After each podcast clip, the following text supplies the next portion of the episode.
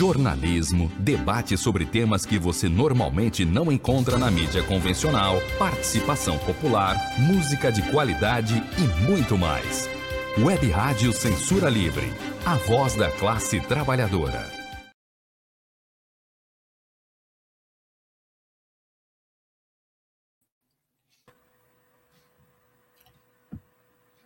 Olá, eu sou Antônio Figueiredo e esta é a Web Rádio Censura Livre, no ar, nova edição do Opinião, com Wendel Setúbal, revisor de texto com pós-graduação pela PUC Minas. Antes de passar a palavra para o nosso amigo Wendel Setúbal, dizendo que o tema de hoje é o seguinte: pós-pandemia, pós-eleição, pós-tudo. Você pode deixar um comentário ou uma pergunta na transmissão, na nossa página no Facebook, no canal da emissora no YouTube. Também estamos no Twitter. E você também pode deixar um recado de texto no nosso WhatsApp. WhatsApp da Web Rádio Censura Livre, o que está na tela. Fora do Rio, você utiliza o 21, DDD 21 965538908. 965538908. Wendel, seja bem-vindo. Bom dia, Antônio. Bom dia, ouvintes. Eu, antes de, de, de começar o pós-tudo, aliás, pós-tudo é uma homenagem ao Augusto Campos, um poeta é, que, que, traduzia os poetas russos, o irmão dele, chamado os Irmãos Campos, eram conhecidos em São Paulo na intelectualidade. Influenciaram muito Caetano Veloso. Eram poetas, foram os, os chamados poetas que criaram o concretismo, que é um tipo de poesia com forte apelo visual. E destacar também a, a, a posição corajosa da Igreja Batista, das igrejas batistas, que recusaram o pedido de outras igrejas evangélicas para engrossarem amanhã o, a, o ato que, que Bolsonaro misturou com o, desfile de 7 de setembro, tirando da presidente Vargas e levando para Copacabana o alto comando das Forças Armadas mostrou com essa atitude que é, jogou para o alto o papel de instituição de Estado, virou instituição de governo, está defendendo a candidatura de Jair Bolsonaro. Vão ser oito horas de programação intensa. Aguardemos. No lado da esquerda, a, a rádio vai é, participar do ato em Niterói, que é o do Grito dos Excluídos. Eu recebi um comunicado também, um, por Zap, não sei se o Antônio depois confirma, que haveria uma na Presidente Vargas, do Grito dos Excluídos. Achei complicado haver dois atos em Niterói e no Rio. Principalmente que o do Rio seria a Presidente Vargas sozinho, num feriado. Mas recebi o Zap, não houve desmentido. Bem, na época da pandemia, a gente se lembra que havia umas, umas eh, entrevistas em que era perguntada à pessoa como você vai sair da pandemia? Você vai sair melhor? Vai sair mais é, solidária? E as respostas iam nesse tom ingênuo, de que as, quando acabasse a pandemia, o mundo seria diferente, as pessoas estariam olhando as coisas diferentes. Na verdade, durante a pandemia já não havia isso. Principalmente no Brasil, a postura abertamente anti-vacina de Bolsonaro, é, o pouco caso que ele fez com as centenas de, de milhares de mortos, e principalmente com a postura negacionista, subestimando a, a pandemia. Já era para desconfiar de que as coisas não iriam acontecer assim. mas as pessoas são sempre é, esperando o melhor, que as pessoas mudem e passem a ser solidárias.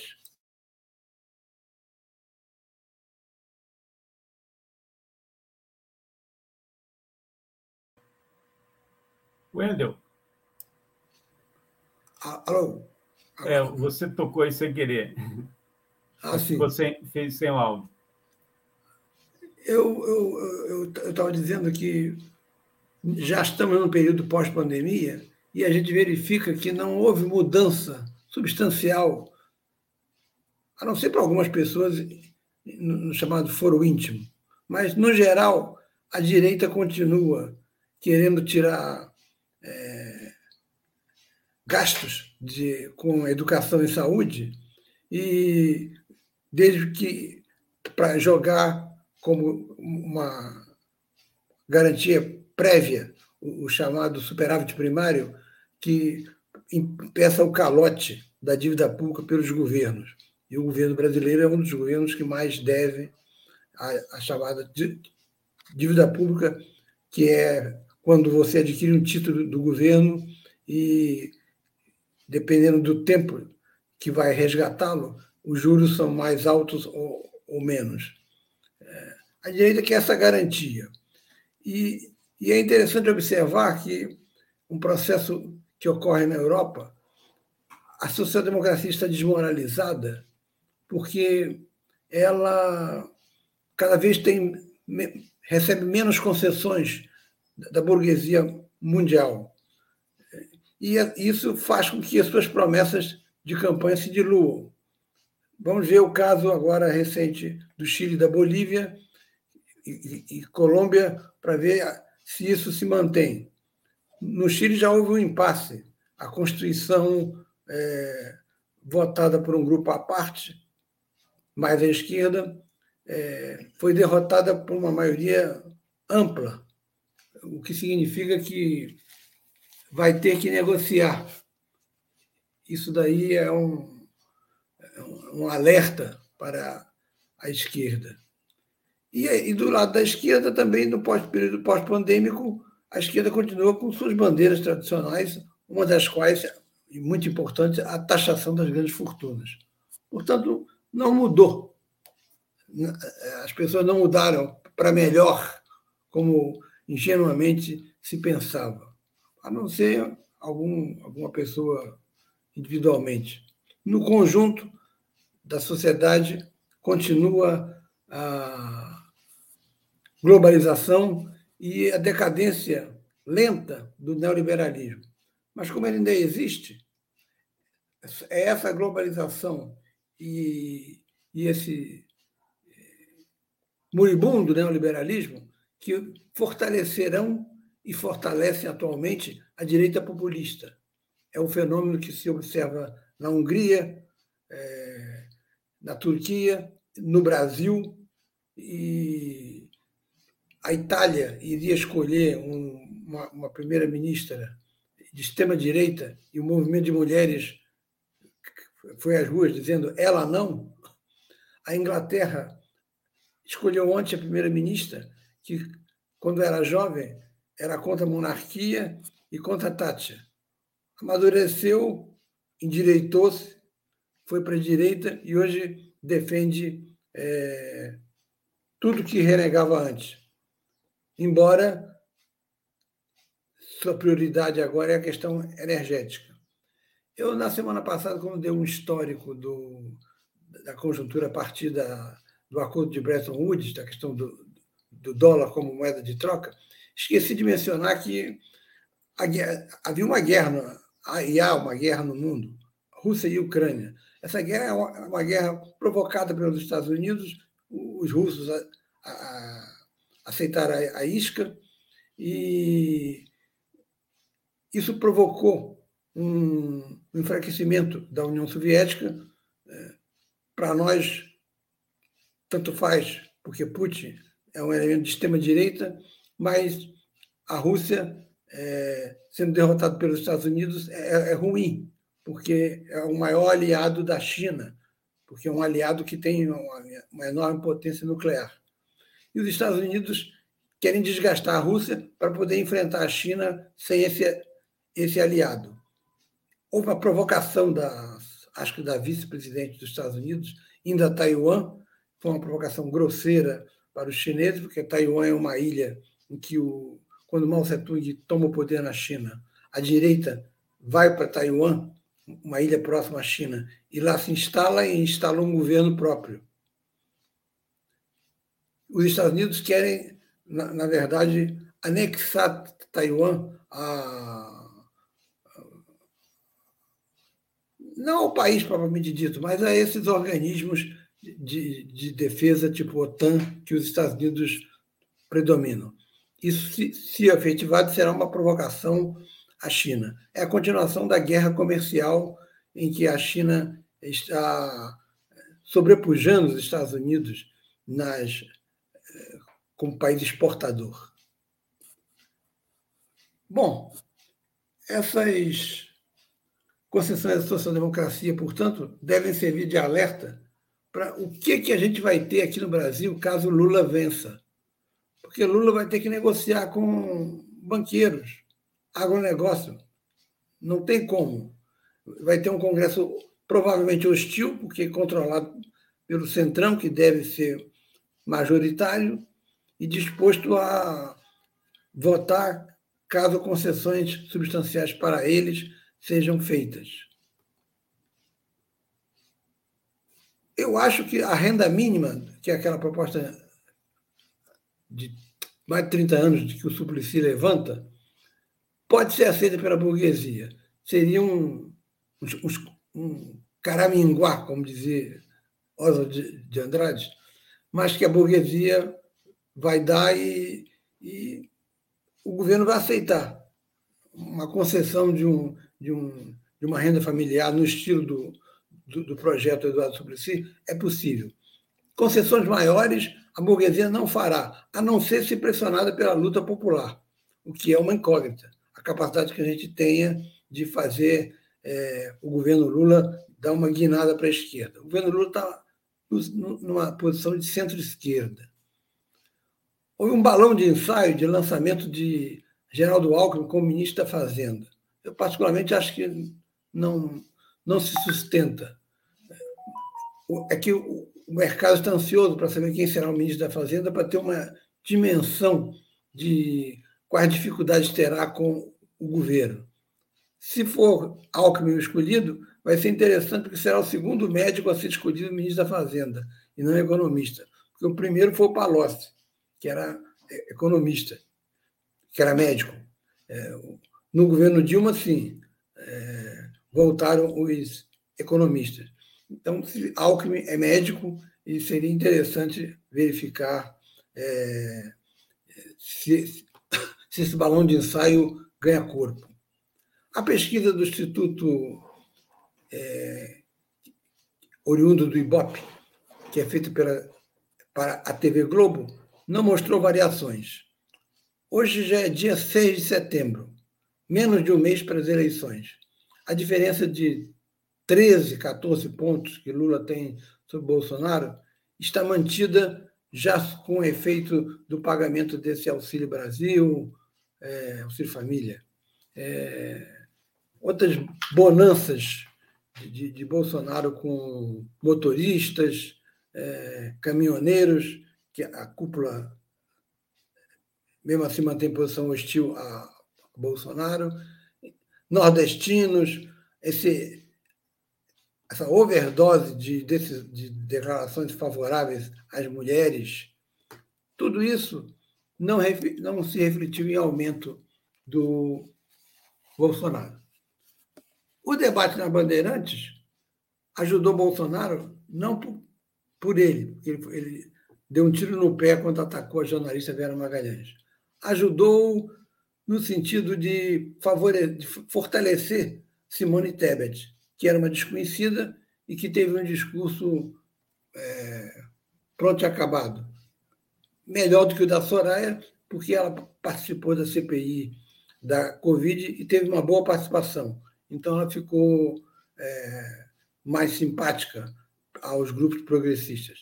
A Soraya não, a é uma direitista de, perdão a expressão, de cabo a rabo, de ponta a ponta, é, e usou verbas do orçamento secreto, ou seja, ficou desmoralizada na próxima reunião, que, no próximo debate que houver, isso vai ser colocado claramente para ela. No caso da Simone Tebet, foi a vice dela, mas aí ela vai dizer: eu não tenho nada com isso, não sabia que minha vice tinha pegado dinheiro do orçamento secreto. Enfim. E qual será a, a proposta econômica de Lula para a economia? Ele não diz, ele fala em, em, em, taxar lucros e dividendos, falou ontem, fala em taxar grandes fortunas, mas não se sabe exatamente como será. E isso por quê? Porque se trata de uma frente de muitos partidos.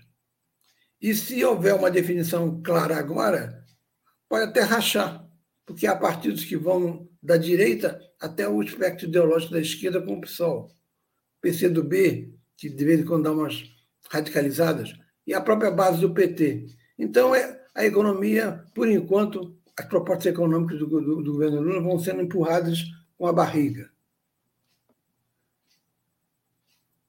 Isso faz levantar um outro problema. Qual será o papel do Estado? O Estado, nos oito anos de governo Lula, foi um Estado investidor praticou-se um capitalismo estatal, parecido, não é a mesma coisa, parecido com o capitalismo estatal chinês. Só que o, o, o chinês é ferreamente controlado pelo Partido Comunista e, e tem aliança dos grandes industriais que foram para lá é, fabricar seus produtos com a mão de obra barata da China. A outra coincidência da China com o Brasil, além dessa do, da atuação do Estado, a China fez a maior transferência, êxodo de pessoas do, do campo para a cidade, a maior do mundo. A China tem mais de um bilhão. Isso para criar nas cidades essa mão de obra disposta a trabalhar para as grandes indústrias. O segundo maior êxodo do mundo foi o brasileiro, que começou nos anos 50 e se estendeu até de, final da década de 70. Nordestinos, principalmente, fluíram em abundância para as grandes capitais e para a região sudeste. Vieram para o Rio de Janeiro, vieram para São Paulo. No Rio de Janeiro, foram morar em cima dos morros, aumentando, proliferando o número de favelas.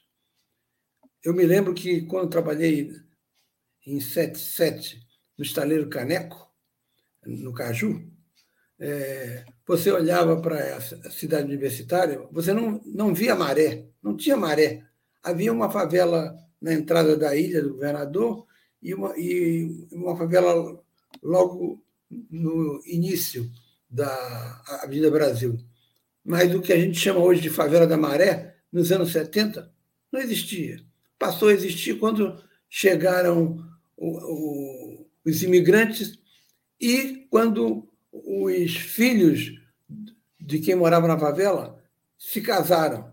Por exemplo, eh, um filho ou uma, uma filha mora com os pais no Jacarezinho, se casa. Não, o, o filho não tem, o marido e a mulher não têm condições de pagar uh, um aluguel no Jacarezinho. É, para quem é pobre não é, não é barato. Na Rocinha, então, nem se fala. Então, ia para uma favela nova, onde o preço era mais barato. E se misturava com os imigrantes. Em São Paulo, como é plano, formaram os, os bairros periféricos, fazendo quase como se fosse um anel em torno dos bairros ricos. E o Brasil precisa dessa mão de obra, que no momento está aqui em São Gonçalo a gente vê isso, desempregada ou na informalidade. O Brasil precisa dessa mão de obra para poder realizar, no caso do Estado, grandes obras de infraestrutura, água, luz, esgoto, que o, o setor privado reluta, porque não dá lucro imediato, é um lucro longo, demora. Então, ele prefere que o, o Estado instale, é, funcione e mais tarde, veja o exemplo da SEDAI, compre. Essa é a diferença de, de, de posição entre o Estado e a iniciativa privada. Essa mão de obra que, que veio do Nordeste e se instala na região Sudeste cria bairros que não têm infraestrutura. É... Gás, água, luz, telecomunicações, esses bairros são carentes disso. Afora a manutenção de, desses mesmos itens nos bairros já existentes é, na, na, nas capitais, principalmente do Rio e de São Paulo. Além dos interesses materiais, esses imigrantes têm interesses espirituais. Bom, eu sou materialista, eu não tenho necessidade de é, algum tipo de auxílio espiritual. Mas é, esses migrantes que vieram de cidades pequenas, onde você geralmente tem uma, uma, uma igreja como local central da cidadezinha, precisa desse, desses é, conforto espiritual.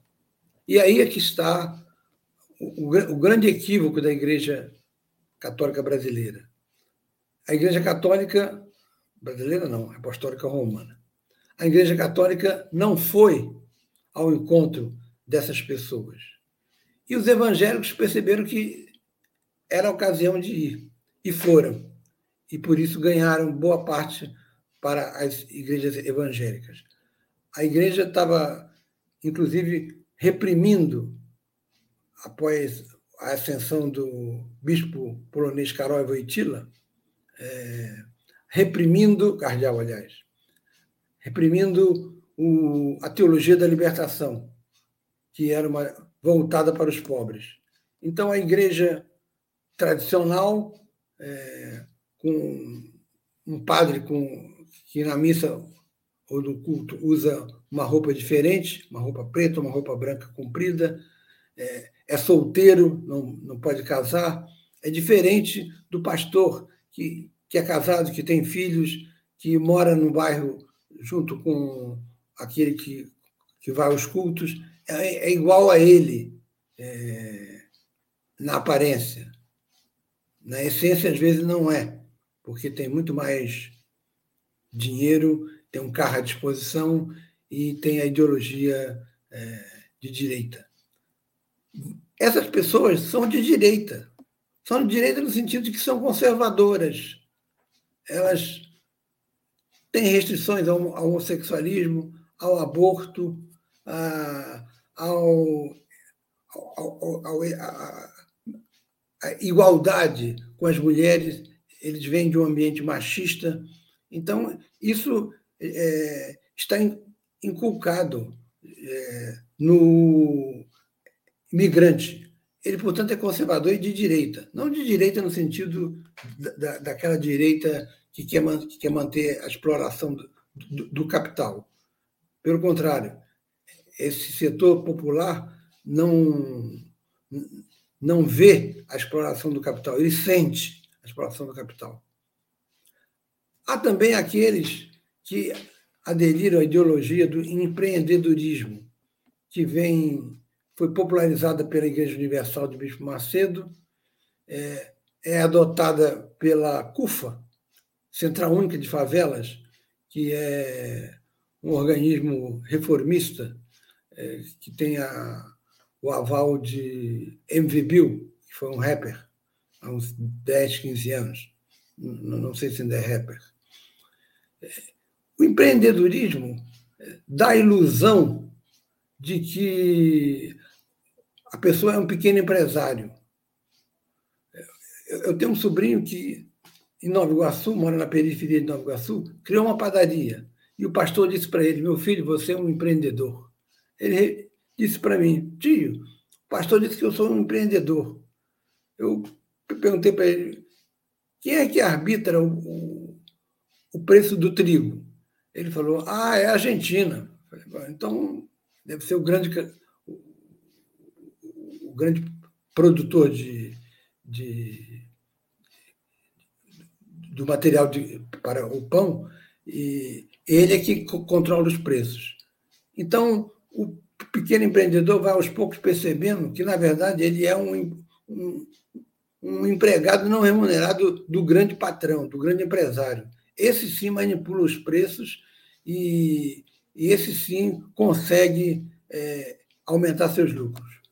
Mas empreendedorismo significa que você está agindo, é uma ação. É, existem mulheres na, em algumas favelas que passaram a fazer ações de empreendedorismo, seja com produtos do tipo boticário, seja com criando coisas. É, elas estão na ação, não, não ficam esperando. Isso é importante por quê? Porque quem está na ação está sentindo o peso das contradições dos impostos é, que são iguais para ricos e pobres, da atuação do grande empresariado que vai manipular os preços e obrigar o pequeno empreendedor a segui-lo. Ao ver essa exploração, a gente da esquerda pode conseguir dialogar com eles, porque a nossa linguagem é diferente da deles na questão dos costumes. Nesse ponto, não é.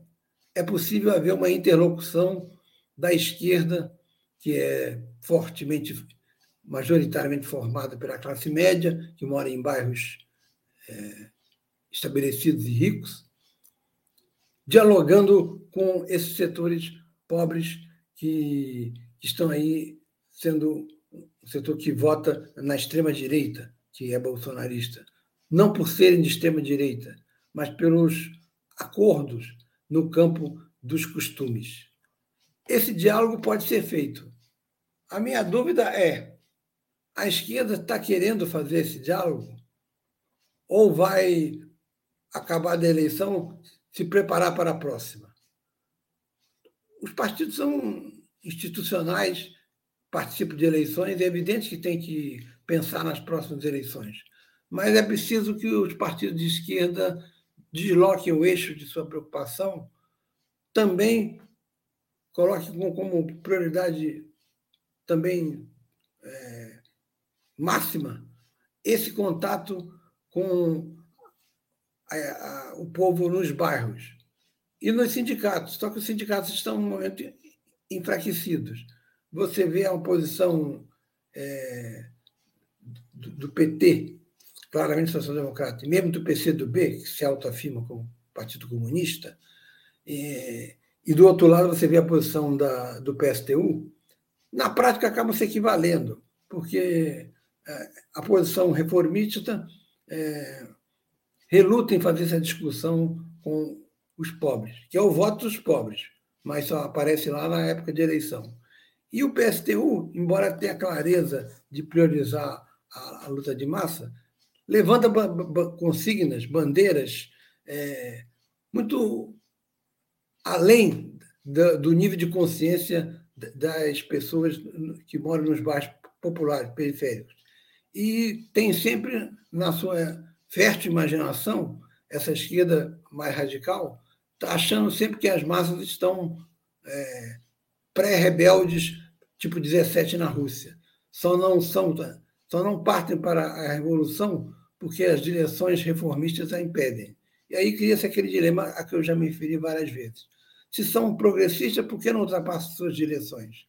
Se as direções prevalecem sobre, a, sobre ela, é porque elas não são tão é, não estão tão no nível pré-revolucionário assim. Isso é um, um jogo que não tem fim. Enfim, não se trata de de uma contenda entre Jesus versus Marx. Porque se houver esse confronto, Marx perde. Trata-se de não do, do confronto, mas de uma união entre Jesus e Marx. Ou seja, você respeitar a, a espiritualidade é, dos, dos evangelhos, que daqui a uns 10, 15 anos vão ser majoritários no Brasil, como já são aqui em São Gonçalo, e, ao mesmo tempo, é, colocar demandas específicas dos bairros ou econômicas se for ligada ao, ao, ao sindicato. Essa é a única maneira da esquerda ultrapassar, superar o gueto em que ela está e retomar a, as lutas populares. Sempre levando em conta que esse conservadorismo inerente da sociedade brasileira existe, o que nos obriga a, em algum momento, ter de recuar. O caso da Constituição chilena mostra que avançou-se muito, mas o povo não, não entendeu assim. E não adianta fazer o que Lenin fez na Rússia. Tomou, a revolu tomou Petrogrado e três meses depois houve eleição, os bolcheviques perderam a eleição e ele ignorou a eleição. Nós temos uma conjuntura mundial hoje muito complexa, não cabe esse tipo de golpismo que os bolcheviques deram nos socialistas revolucionários que ganharam a eleição e nos mencheviques que tiraram em segundo lugar. Tanto que nós estamos disputando uma eleição difícil em 2 de outubro e, infelizmente, tudo caminha para o segundo turno, o que poderá aumentar o número de baixarias, de fake news e de atos ofensivos por parte de Jair Bolsonaro. Amanhã, no 7 de setembro em Copacabana, vamos ter uma dimensão do que eles esperam. Eles sabem que hoje estão derrotados. Vão tentar 13 pontos, de, de ganhar 13 pontos em um mês. Vão ter que criar algum fato político inovador, do tipo provar que Lula é um, é um assassino, estuprador, é, algo do tipo, para conseguir reverter essa posição. Acho difícil. Lula hoje estaria eleito, mas um segundo turno é ruim porque o clima de provocações vai continuar. A rede de boatos na internet é, criada por esses sites que o filho dele mais novo é, tem, é, dissemina boatos à vontade e como está fora do Instagram e, é, e fora do, do, controle do Facebook e do Google, é, ligada a essa é, plataforma norte-americana, dissemina os boatos à vontade. O último foi de que Lula iria fechar igrejas, o que é uma mentira. Enfim, aguardemos amanhã, o 7 de setembro, em que, infelizmente, as Forças Armadas resolveram entrar na luta política, é, pelo menos o seu alto comando, Marinha Aeronáutica e Exército. É isso aí, Antônio. Wendel, a gente vai a um intervalo. Daqui a pouco tem uma pergunta aqui, embora você já tenha respondido, né? Do Wilton de Souza, através do WhatsApp. Mas, e também vou divulgar aqui, depois do intervalo, né, para os nossos ouvintes, internautas, também se quiserem fazer contato, o endereço eletrônico do Wendel Setúbal, ele que é o titular aqui do Opinião, né? É, toda quarta-feira, hoje, excepcionalmente por causa da programação da Web Rádio Censura Livre, amanhã, dia 7. Daqui a pouco a gente volta. Acompanhe a programação da Web Rádio Censura Livre no site www.clwebradio.com, no aplicativo exclusivo para ouvir rádio no celular, tablet e Smart TV. A emissora também está no Rádiosnet, um dos maiores aplicativos para esta finalidade, na nossa página no Facebook e no canal da emissora no YouTube. Acesse o nosso canal escrevendo youtube.com barra C barra Censura Livre. Tudo junto. Inscreva-se no canal e acione o sininho para receber as notificações de novos vídeos. Web Rádio Censura Livre a voz da classe trabalhadora. Já estamos de volta com o Opinião, com o Wendel Setúbal, revisor de texto com pós-graduação pela PUC Minas. Aqui o nosso WhatsApp, que o Wilton utilizou para fazer o questionamento dele. Ele quer saber, é, você já respondeu, né? mas se você puder tocar no assunto novamente, se você acredita no segundo turno ou se Lula leva no primeiro turno. A pergunta do Wilton de Souza, o WhatsApp 21 96553 8908. Wendel. Só na última semana é que dá para definir é, se vai haver segundo turno ou não. O crescimento da Tebet, Swan Tebet, é, de uma certa maneira impediu esse, esse liquidar a fatura no, no primeiro turno, porque somados os votos dela com os do Ciro e mais os do candidato do Partido Novo e da Simone, é, junto com os do Bolsonaro, o Lula não, não chega a 51. É. Na última semana, com a campanha acirrada, se uma parte do eleitorado do Ciro, muito mais do Ciro do que da Tebet, se bem que os eleitores da, da Simone Tebet, segundo a pesquisa Datafolha, uma parte não, não vota em Bolsonaro de jeito nenhum. Ele continua como, em primeiro, em primeiro lugar, no, no, no item rejeição. Se uma parte do eleitorado de Ciro, na última semana, achar que é, é melhor fazer voto útil, hoje eles não vão achar isso. Hoje eles estão de, defendendo Ciro. Mas se acharem que o voto útil vale a pena, vale a pena, metade do eleitorado do Ciro fazendo isso, se deslocando para Lula, levando-se em conta os, os brancos, nulos, não ida, de pessoas que não vão votar, ou seja, os votos válidos, aí sim Lula chegaria à maioria. Mas precisa de, de, desse, dessa, desse deslocamento e ou então seria um ato de grandeza do, do Ciro ele reconhecer que não tem chances e recomendou o voto em Lula. Mas isso ele não vai, não vai fazer, e mesmo haverá uma pressão de candidatos do PDT na reta final para que ele não desista. Alguns não estão interessados em que ele desista ou que não desista, porque já estão fora da. não estão fazendo a campanha dele, estão fazendo a campanha de Lula o pessoal daqui de São Gonçalo ligado a Rodrigo Neves faz a campanha de Lula. Poucos fazem a campanha de Ciro. Então, isso já está na prática ocorrendo no Rio de Janeiro. Então, acho que só na última semana é que você tem uma definição se pode haver segundo turno. Se a eleição fosse hoje, haveria segundo turno. Eu quero lembrar, por fim, é, um dado interessante para a gente não, não perder de vista. O Antônio ah, me apresenta como é, pós-graduação na PUC Minas. É, quando eu fui fazer a prova, o, o, curso era online, e a gente fazia as provas é, em alguns locais. Eu, eu optava por fazer em São Paulo. Mas o trabalho de conclusão de curso, chamado TCC, tinha que ser em Belo Horizonte. Aí eu fui. Foi quando eu conheci a minha orientadora. Aí conversamos sobre futebol, ela era Cruzeiro, e falou que o, aquele jogador do, do, do Vasco do Cruzeiro, Bernardo, já era um complicador lá na, em Minas, porque era usuário de, de cocaína. Chegou aqui no Vasco, fez isso também.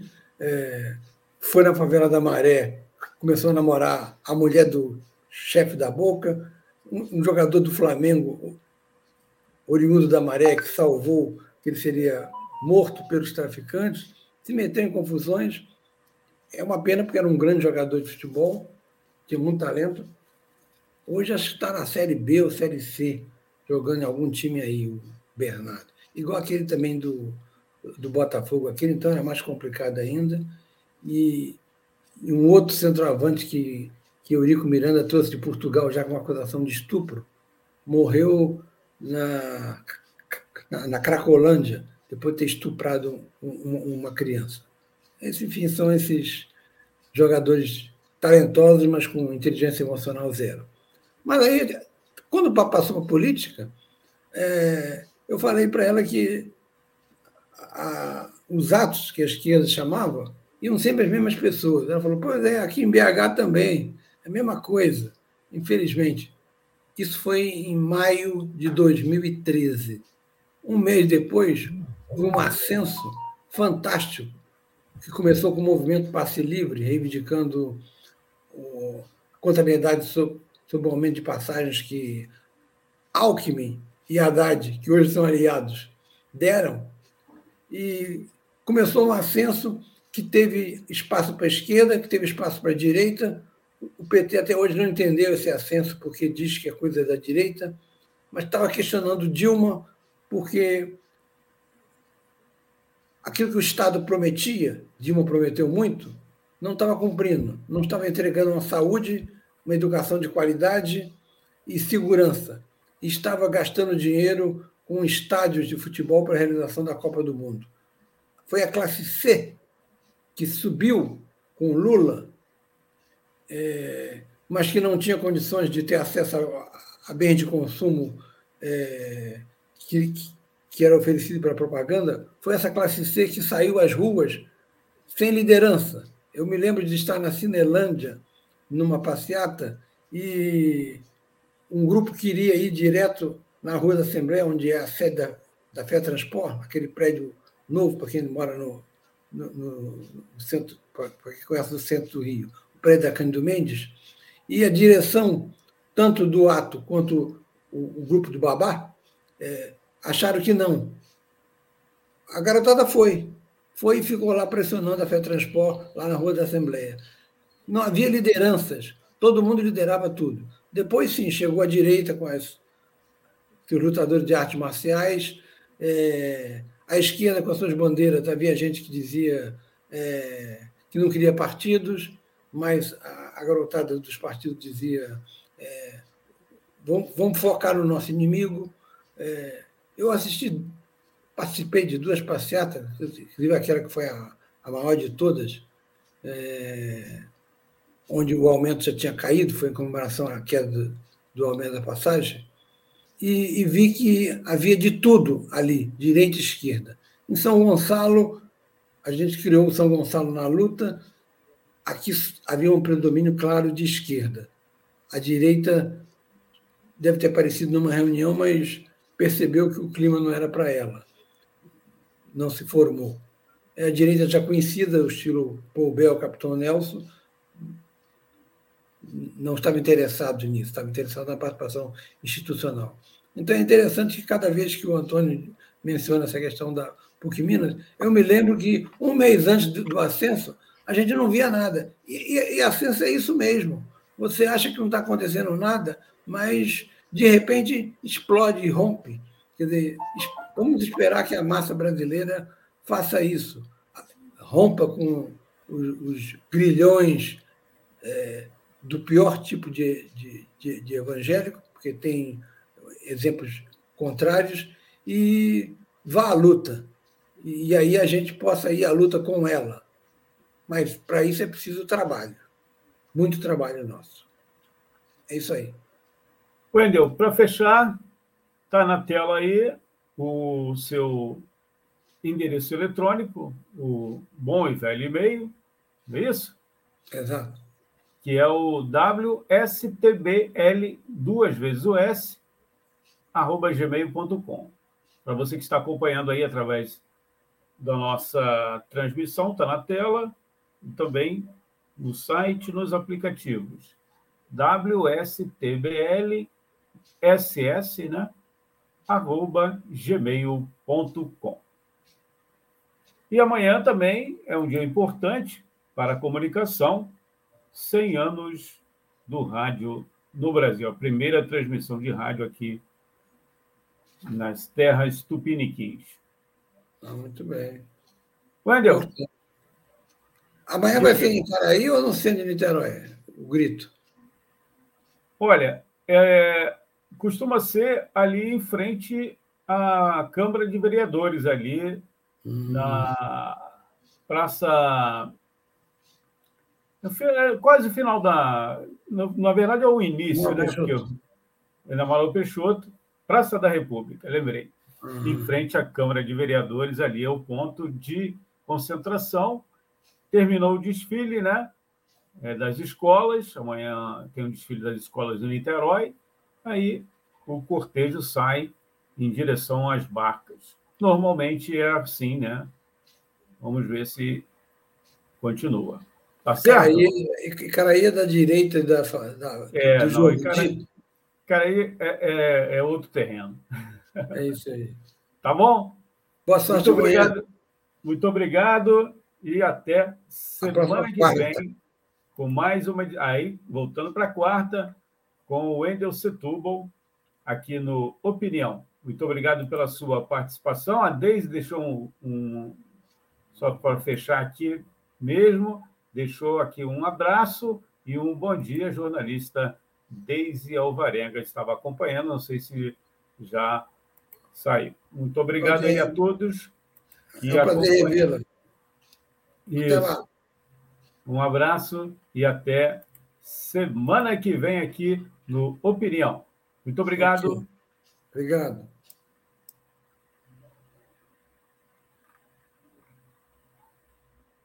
Jornalismo, debate sobre temas que você normalmente não encontra na mídia convencional, participação popular, música de qualidade e muito mais.